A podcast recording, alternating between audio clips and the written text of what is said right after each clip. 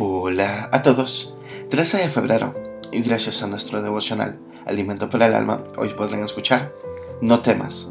Lectura sugerida Génesis capítulo 15 del verso 1 hasta el 21.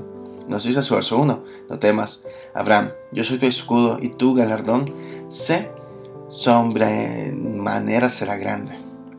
El patriarca Abraham enfrentó al rey quedó al mar de Elam, que había sido un tirano por 12 años sometiendo a varios pueblos. Entre los pueblos sometidos había un habitante llamado Lot que era sobrino de Abraham y que estaba en peligro.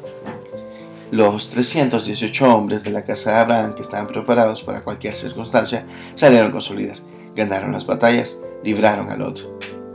Pero luego de la victoria se sintió miedo de sus enemigos que se volvieran a juntar y fueran a tomar venganza. En medio de esa circunstancia, Dios le habla y le dijo, no temas, yo estoy presente, soy tu escudo para quitar tus temores que te confunden y te atormentan.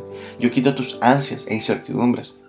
Tal parece que muchos de nosotros enfrentamos similares circunstancias que aquel hombre de fe que enfrentó y también a nosotros.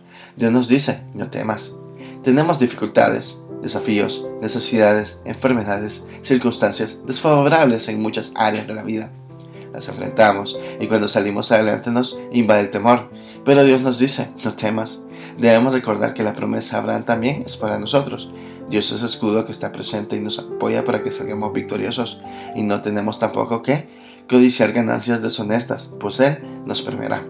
Si enfrentamos tiempos de incertidumbre por crisis, tiempos de angustia por el desconocimiento del resultado, Dios quiere ser nuestro escudo y nuestro premio.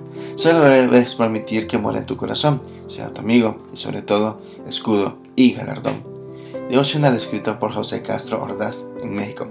No temas, Dios es tu escudo y galardón. Muchas gracias por escuchar.